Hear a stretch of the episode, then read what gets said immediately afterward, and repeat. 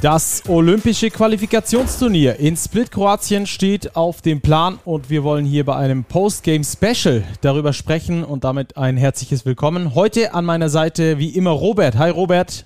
Servus Stacki. Und wir haben uns heute noch einen Special Guest mit eingeladen, Big Experte Jens Leutnecker, Coach Jens. Grüß dich Jens. Grüß dich Flo. Schön, dass du auch mit am Start bist, dass du ein paar Insights gibst. Ähm, wir sprechen erstmal über dich und dein Projekt, das jetzt ansteht. Wir haben das schon auf den sozialen Kanälen schon mal ähm, so ein bisschen angeteasert. Ähm, um was geht's? Was machst du ähm, und wo geht's hin und wie geht's dahin? Also ich habe ein Problem, ich habe den Mund etwas zu voll genommen und jetzt muss ich liefern. Ähm, effektiv habe ich gesagt, ich fahre nach Kroatien zum vor zum ähm, äh, Olympic Qualifier und zwar mit dem Fahrrad. Und das war erstmal nur eine Idee, die habe ich dem Robert erzählt und jetzt habe ich sie auch noch dem Martin Fünkele erzählt. Und der hat mich dann zwei, drei Wochen später angerufen und hat dann zu mir gesagt, ja, okay, also Jens, das steht. Also aus meiner Idee, aus meiner kleinen Voridee wurde dann effektiver Plan, weil er dann von äh, Brose ein E-Bike aufgetrieben hat.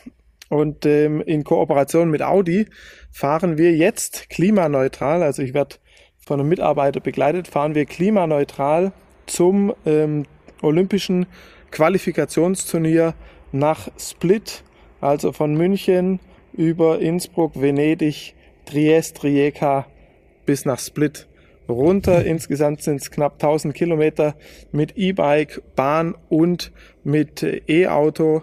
Und äh, das ist jetzt die Sache, die ich mir irgendwie aufgehalst habe und äh, jetzt muss ich es halt durchziehen. Ja, ähm, für alle Zuhörerinnen und Zuhörer, die unseren Big-Experten Jens noch nicht so kennen, er ist der durchgeknallte Basketballprofessor bei uns in der, im Redaktionsteam, so würde ich das mal nennen. Ähm, Jens, wie viele Tage hast du dir dafür Zeit genommen? Denn äh, der, äh, der Qualifikationstournament startet ja bald. Genau, es sind effektiv sechs Etappen. Im Schnitt sind es dann 140 Kilometer. Ähm, da ich ein fettes E-Bike unterm Hintern, Hintern habe, äh, denke ich, dass ich das auch packen werde. Ähm, es wird trotzdem eine sportliche Herausforderung, aber ich habe mich in der Saison immer mit äh, Spielen, Euroleague-Spielen und währenddessen bin ich Fahrrad gefahren, habe mich da also vorbereitet. Mal schauen, ob ich es durchhalten kann. okay, also das ist das Projekt, was ihr in den nächsten Tagen bei uns auf den sozialen Kanälen sehen könnt, mitverfolgen könnt, könnt da immer sehen, wo Jens am Start ist. Und das Schöne ist, dass wir für euch auch eine Schnellvorstellung des äh, deutschen Kaders gemacht haben, eines 14er Kaders plus eines ähm, Special Players, die wir euch dort vorstellen. Das wird auch in den kommenden Tagen auf den sozialen Kanälen laufen, hat ja auch schon begonnen.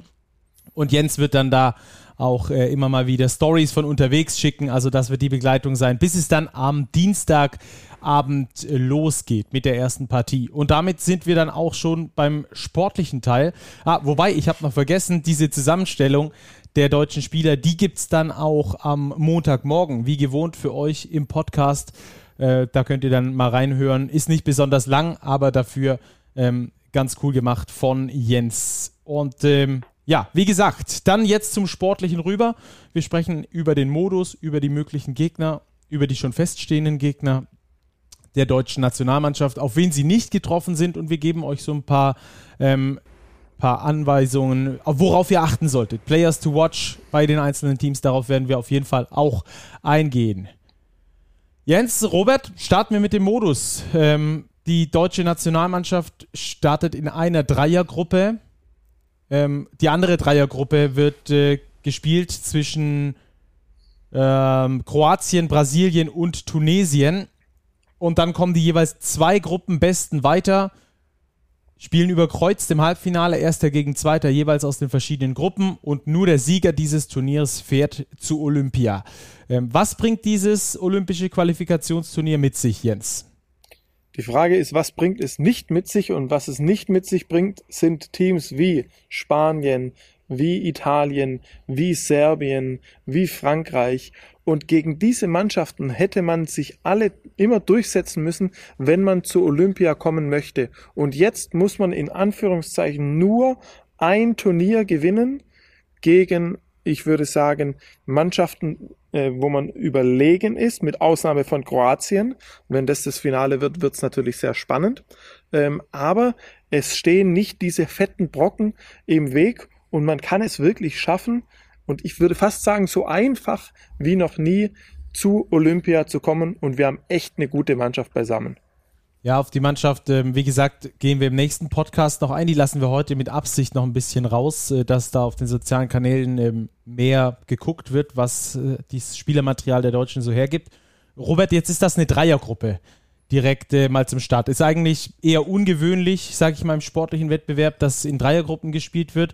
Ähm, aber es kommen zwei dieser drei Gruppen, diese drei Gruppenmitglieder auch ins Halbfinale. Was bringt das für die Deutschen mit sich? Äh, wo siehst du da vielleicht Fallstricke, vielleicht wo auch Vorteile für die deutsche Nationalmannschaft? Ja, es ist Fallstrick und Vorteil zugleich, würde ich sagen. Es sind letztlich nur zwei Gruppenspiele, die da anstehen, eben gegen die Russen und gegen Mexiko.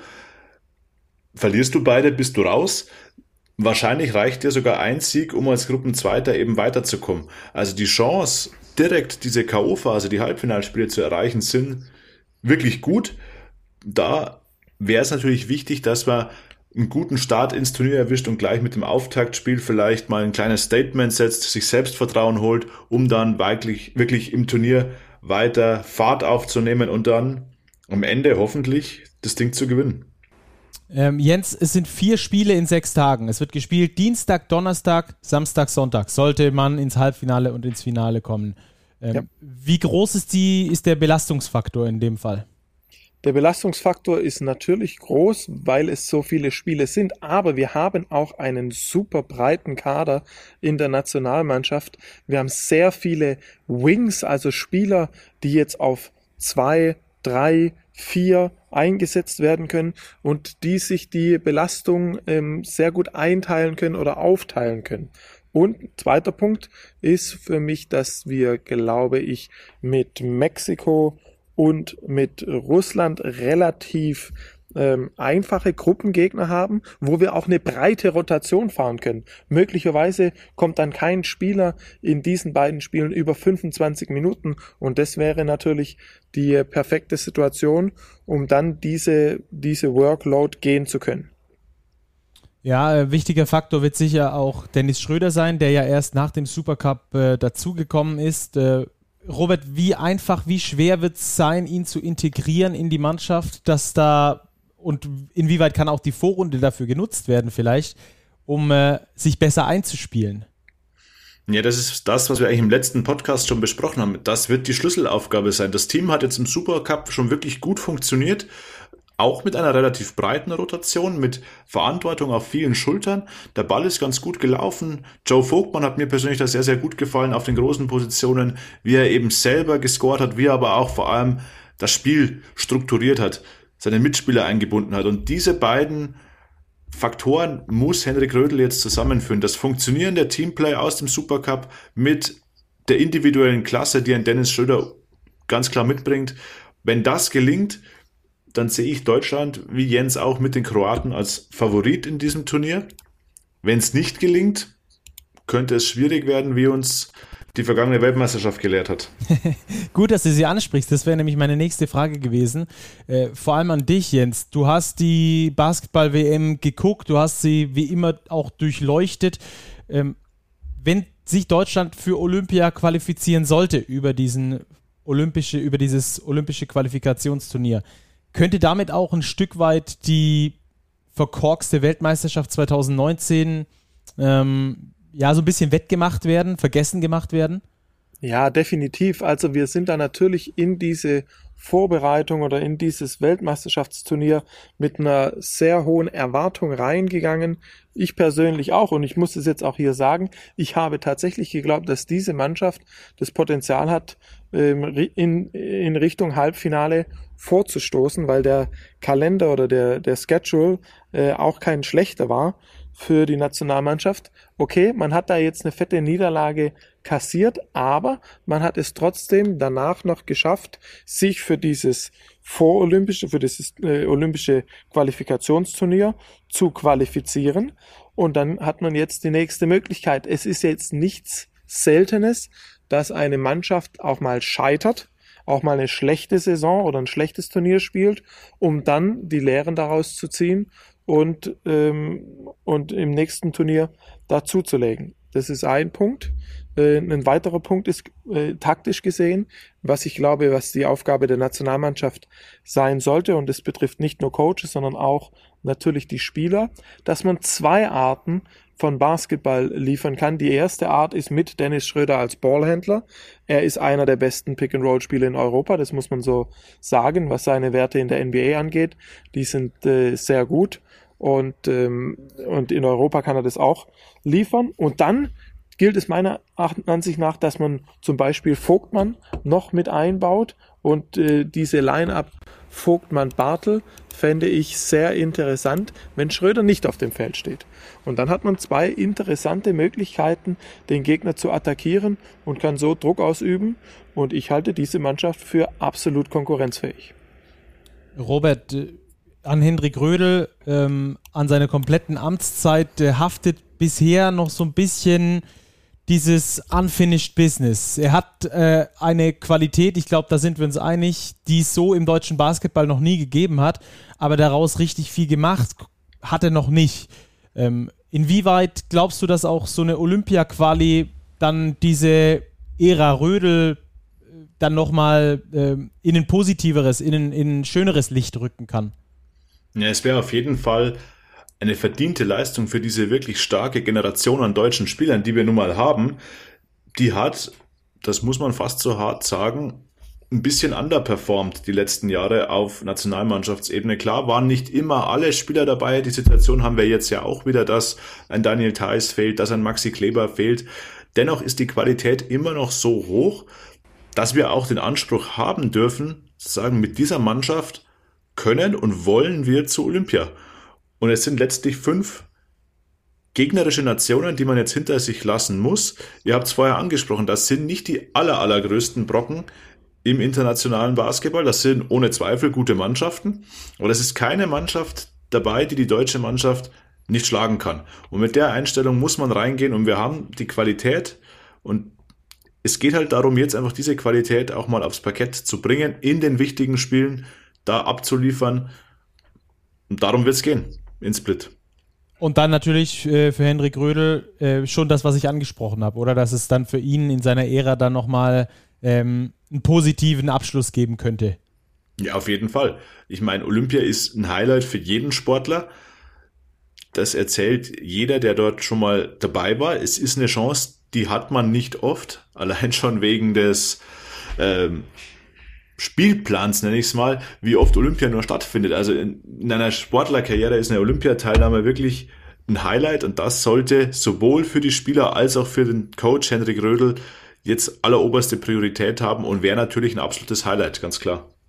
Jens, wenn du dir die Mannschaften mal overall anschaust, bevor wir jetzt detailliert noch äh, darauf eingehen, mit den Kadern, die sie mitbringen, was dürfen die Basketballfans von diesem Turnier erwarten? Welches Niveau dürfen wir erwarten? NBA, eher NBA-mäßig, eher Euroleague, eher Eurocup oder schlechtes Bundesliga-Niveau?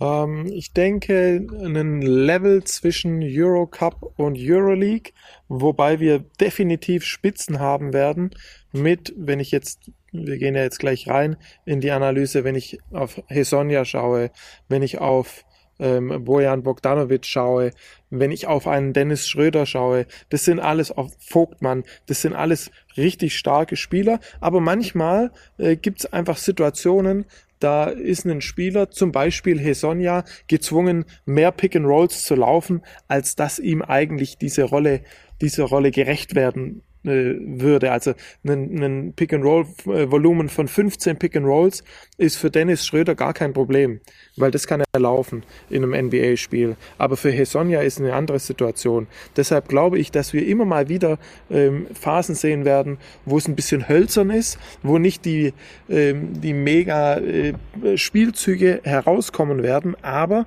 wir werden immer auf hohem Level Verteidigung und Einsatz sehen, weil man hat eben nicht so viele Möglichkeiten für sein Land zu spielen. Und diese Möglichkeit nehmen ja jetzt diese Spieler wahr. Und die sind auch stolz für ihr Land spielen zu dürfen. Und dementsprechend denke ich, dass da sehr viel Herzblut auf dem Parkett gelassen wird. Also äh, hohe Intensität, sagst du auf jeden Fall voraus.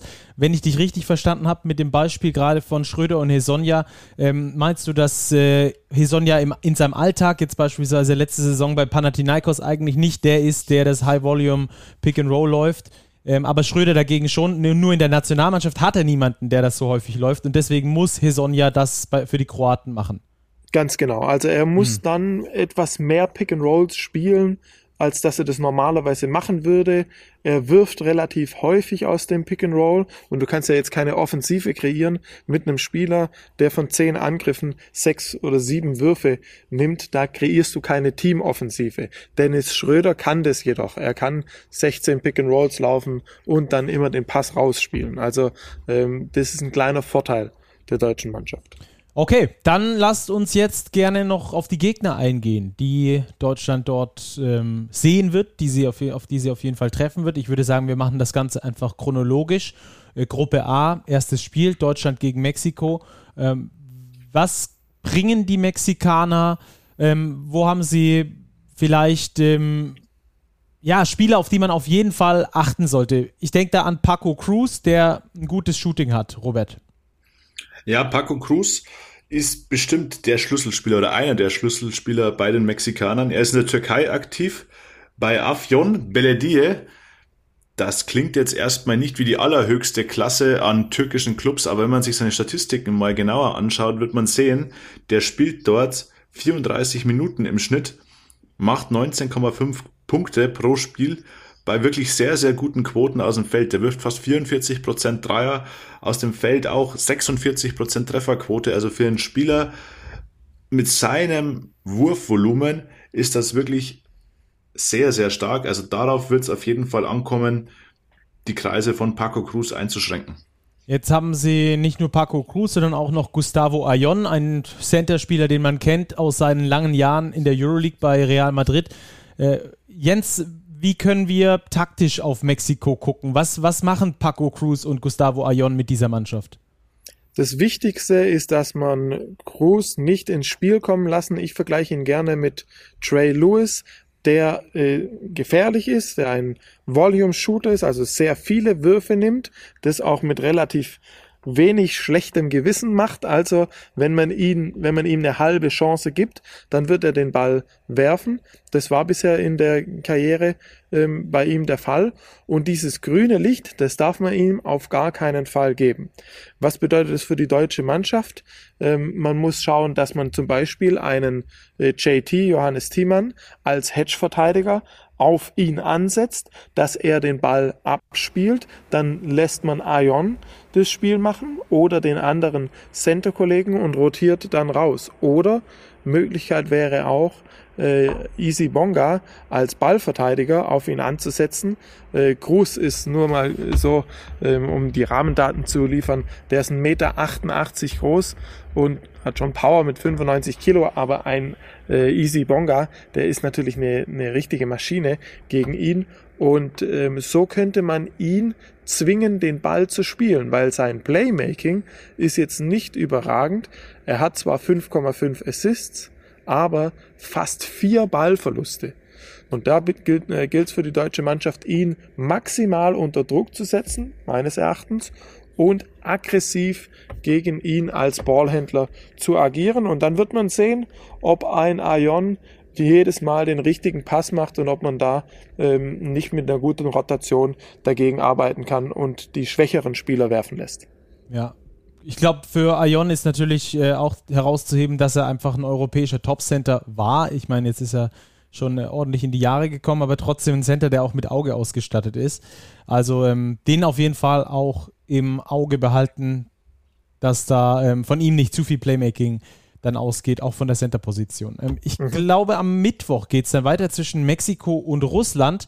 Ähm, während also Mexiko und Russland jeweils Back-to-Back-Spiele haben, Mexiko nach dem Deutschlandspiel dann eben gegen Russland ja. und Russland dann direkt nach dem Mexiko-Spiel gegen Deutschland. Ähm, welchen Faktor oder welchen Einfluss wird das, ähm, wird das haben, Robert? Ja, das kann schon Einfluss haben. Wir haben es jetzt ja auch in den Finals der BBL gesehen, was Back-to-Back-Spiele machen. Klar, da gab es davor natürlich noch mit den ganzen Playoffs eine erheblichere Belastung.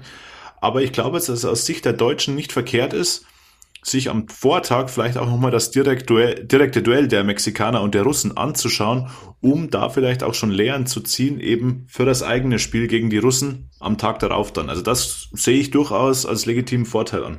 Ja, äh, da werden Sie einen ganz bestimmt beobachten, weil er wahrscheinlich der größte Name im russischen Kader ist. Dann können wir gleich auch die Russen analysieren. Timofey Moskov kennt man aus der NBA.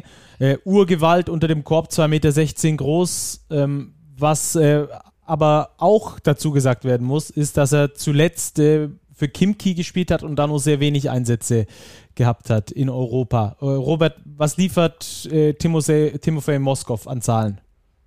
Ja, seine Zahlen einzuschätzen, glaube ich, ist sehr schwierig. Wie du angesprochen hast, er hat sehr wenig gespielt. Er hat meines Wissens auch wirklich mit körperlichen Problemen, mit Verletzungen zu kämpfen gehabt. Also war lange raus, als er aus der NBA zurückkam nach Moskau zu Kimki. Er bringt auf jeden Fall eine gehörige Portion Physis mit. Also das ist ein richtiger Schrank. Der ist 2,15 Meter groß. Also das ist wirklich ähm, eine Kante unterm Korb, die einfach durch seine Präsenz ein Spiel schon verändern kann. So würde ich Moskau aktuell einschätzen. Äh, Jens, was glaubst du, wie groß ist der Einfluss von Moskau aufs russische Spiel? Ich denke, dass er der Hauptspielmacher bei den Russen ist und deshalb glaube ich, dass Deutschland auch einen großen Vorteil hat durch diesen Spielplan. Ähm, bis du es gesagt hast, war mir das gar nicht so bewusst. Aber was wird Russland machen? Die werden mit 100 Prozent gegen Mexiko spielen müssen, weil sie nicht davon ausgehen können, dass sie gegen diese deutsche Mannschaft favoris äh, favorisiert sind. Das kann also sein, dass Moskau im, äh, in dem Spiel vor dem Deutschlandspiel bis zu 30 Minuten gehen muss. Und, ähm, und das möchte ich erst mal sehen, dass ein Timofey Moskov mit diesen, dieser geringen Anzahl an Spielen, die er in den letzten drei, vier Jahren hatte, ähm, dass er da seine Leistung liefert. Was ich taktisch gesehen ähm, sehe, ist, dass man äh, Joe Vogtmann oder Moritz Wagner als Verteidiger gegen ihn ähm, ins Spiel bringen muss und ähm, wenn er sich mit dem Rücken zum Korb bewegt, denke ich, dass Spieler wie Bonga oder Giffey ähm, kommen müssen für ein spätes Doppeln, um ihn von seiner, äh, von seinen Postmoves abzubringen. Weil eine Sache ist klar, er hat den Körper und er hat die Kilos. Und da kann man, da kann man nur beschränkt etwas dagegen machen in der Defensive. Und das wäre eine Möglichkeit, indem man ihm mit späten Double Teams attackiert. Ja, die Gruppe B spielt ja den immer einen äh, Tag beziehungsweise ein paar Stunden versetzt. Ähm, also am Donnerstag beispielsweise, wenn Russland gegen Deutschland um 16.30 Uhr spielt, übrigens die deutschen Spiele immer um 16.30 Uhr, ähm, dann ähm, spielt abends noch Kroatien gegen Tunesien. Ähm, was glaubst du, wie groß da die Taktiererei sein kann? Vielleicht auch, wer auf wen trifft, dass Kroatien zum Beispiel versucht zu verhindern, auf Deutschland zu treffen äh, in, so einer, in so einem Turnier, äh, Robert? Ich weiß es nicht, inwiefern Taktieren da was bringt, vor allem bei einer Dreiergruppe.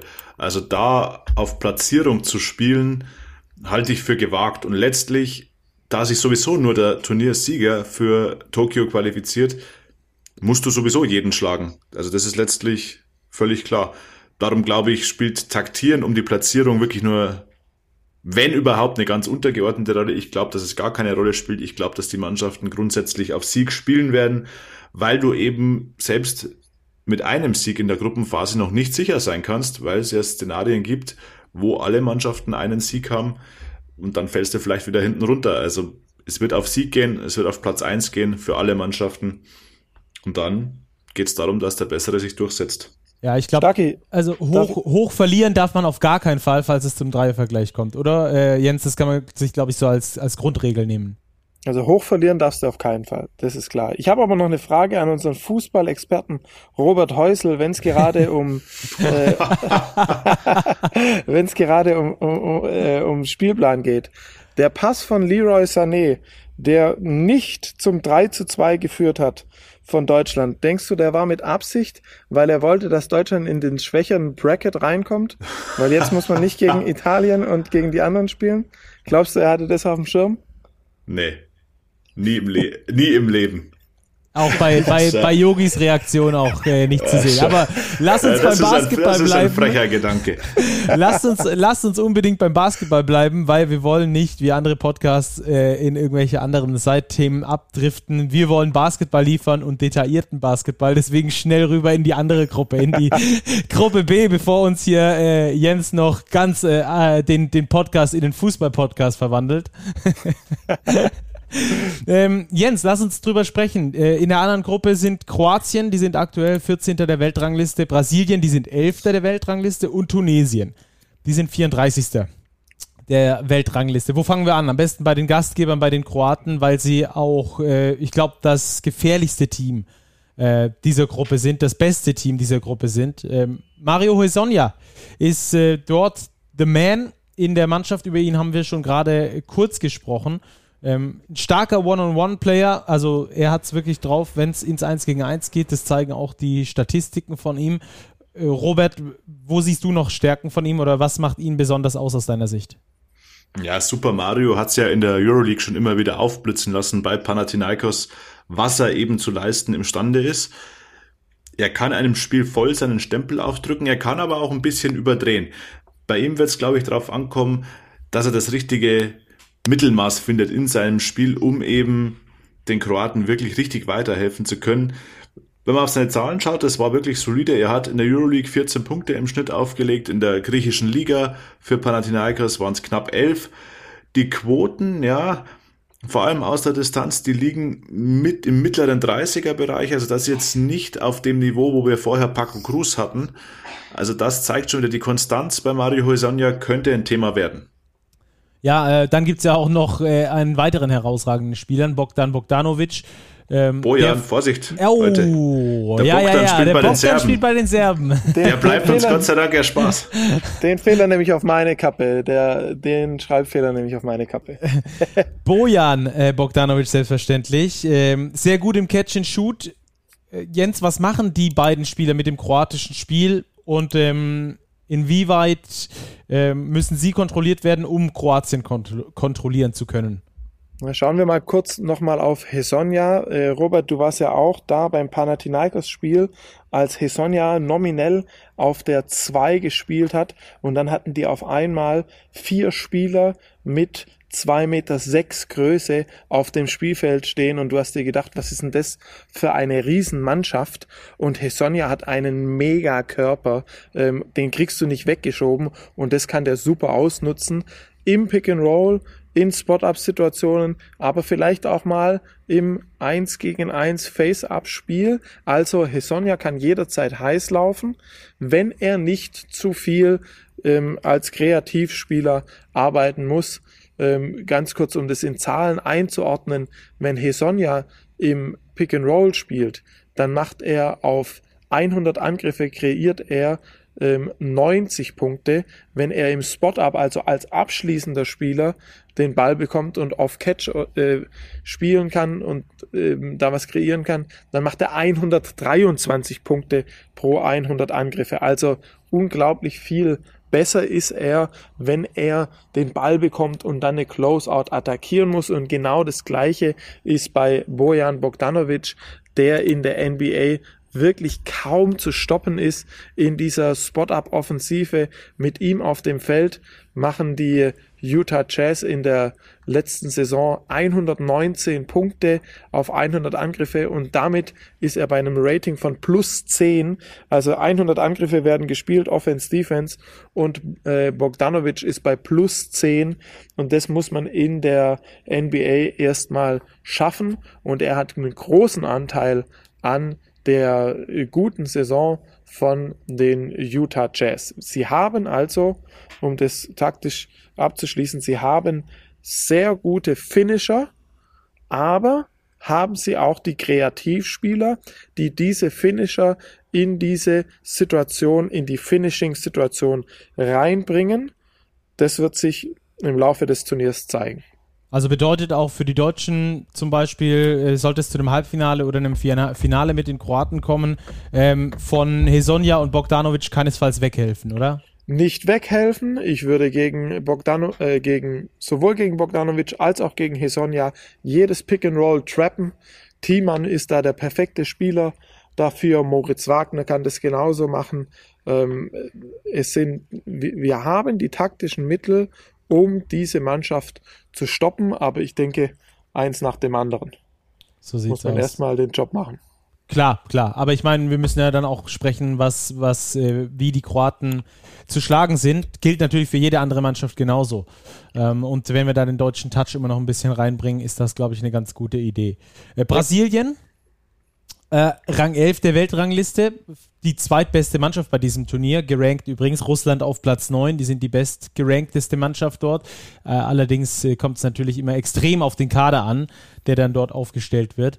Ähm, die haben ein paar interessante Namen, die aber auch schon in die Jahre gekommen sind. Also Marcelinho Huertas kennt man aus der ACB.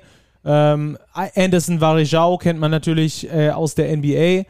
Und ähm, dann gibt es noch einen jungen Mann, den vielleicht nicht ganz so viele kennen, der aber trotzdem vielleicht eine wichtige Rolle spielen könnte. Leonardo Meindl. Ähm, Robert, ordne du das mal vielleicht ein bisschen für uns ein mit äh, Huertas und mit Meindl.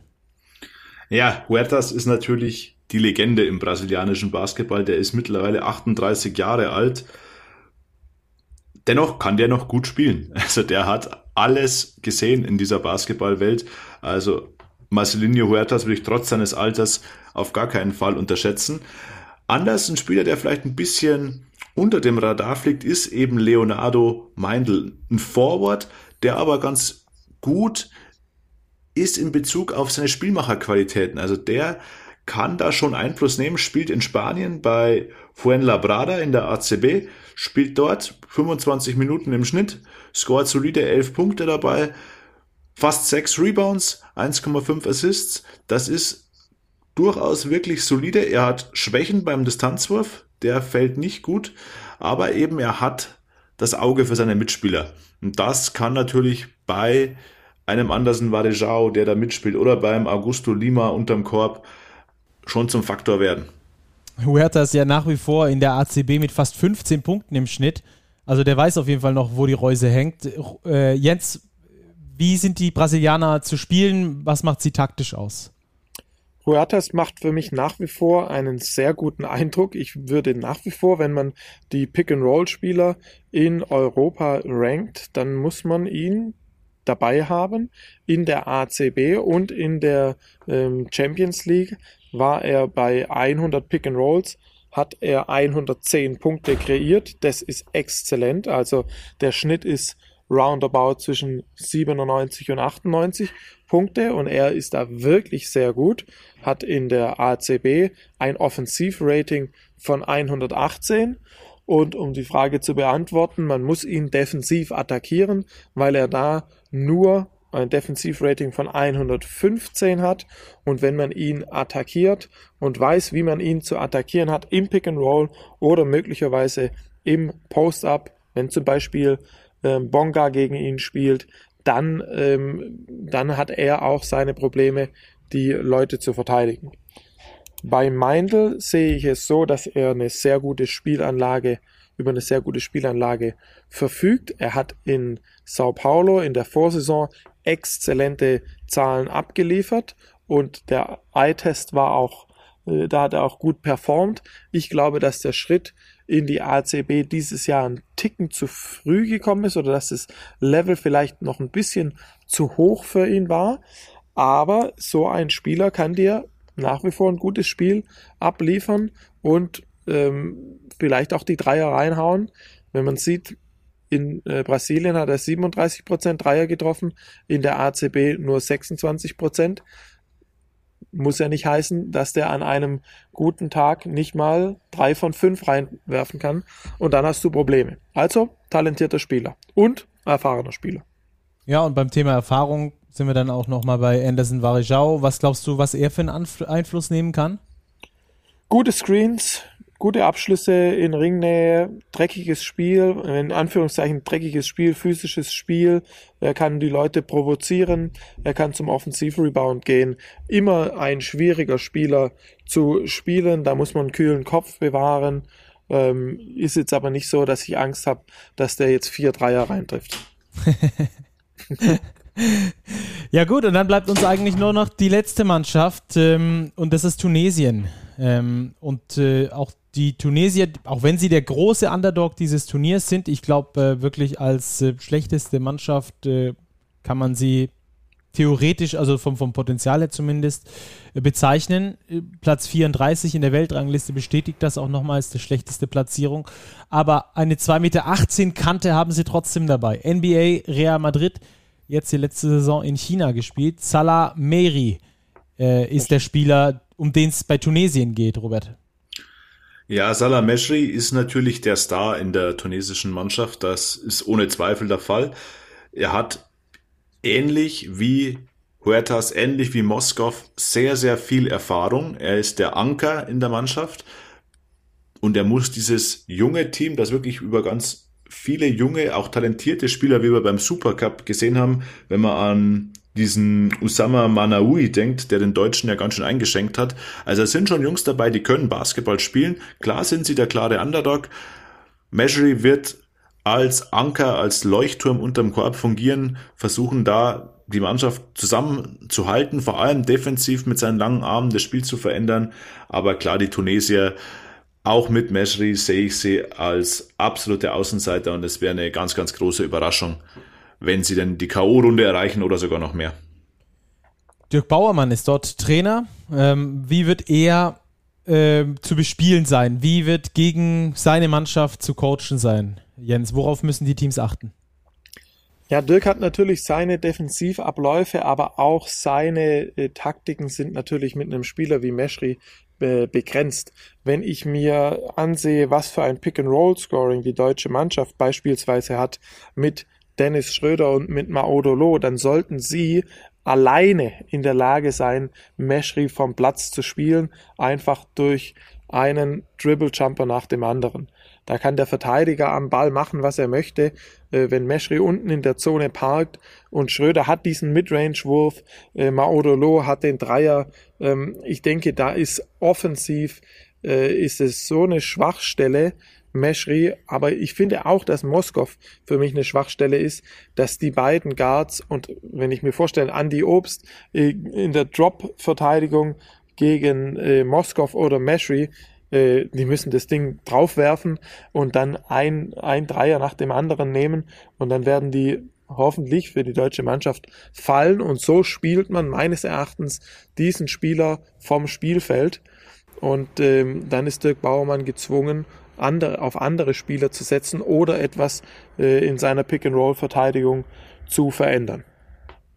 Ja, die Tunesier, wie gesagt, äh, denen werden die geringsten Chancen zugerechnet, äh, sich irgendwie weiter durchsetzen zu können in dieser Vorrundengruppe, sind damit Kroatien und Brasilien dann äh, der große, große Underdog. Also mal schauen, ob es dann ähm, tatsächlich gegen Deutschland geht oder nicht, äh, je nachdem, ob sich Deutschland natürlich auch qualifiziert fürs Halbfinale und äh, fürs Finale. Jetzt ähm, sprechen wir noch kurz drüber. Wir hatten das vorhin schon mal ganz kurz angesprochen.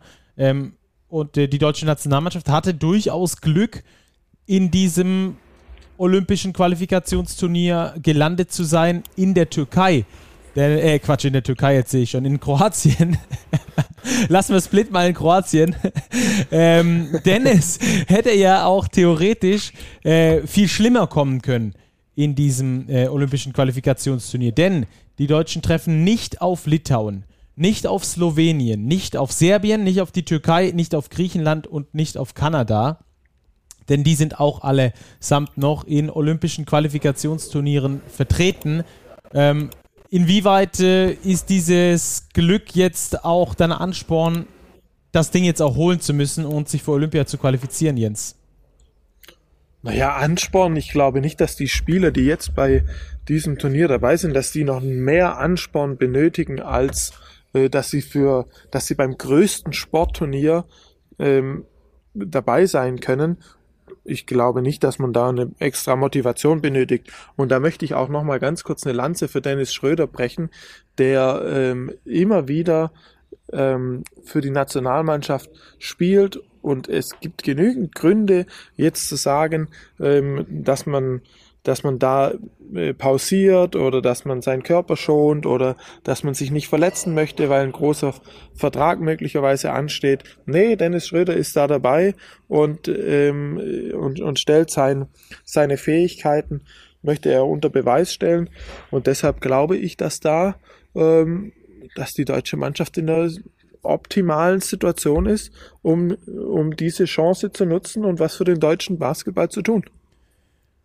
Ja, die anderen Qualifikationstournaments, nur um das einfach nur zu vervollständigen für euch, liebe Zuhörerinnen und Zuhörer, ähm, sind in Victoria in Kanada. Da spielt Griechenland, China, Kanada in der einen Gruppe, Uruguay, mhm. Tschechien und die Türkei in der anderen Gruppe.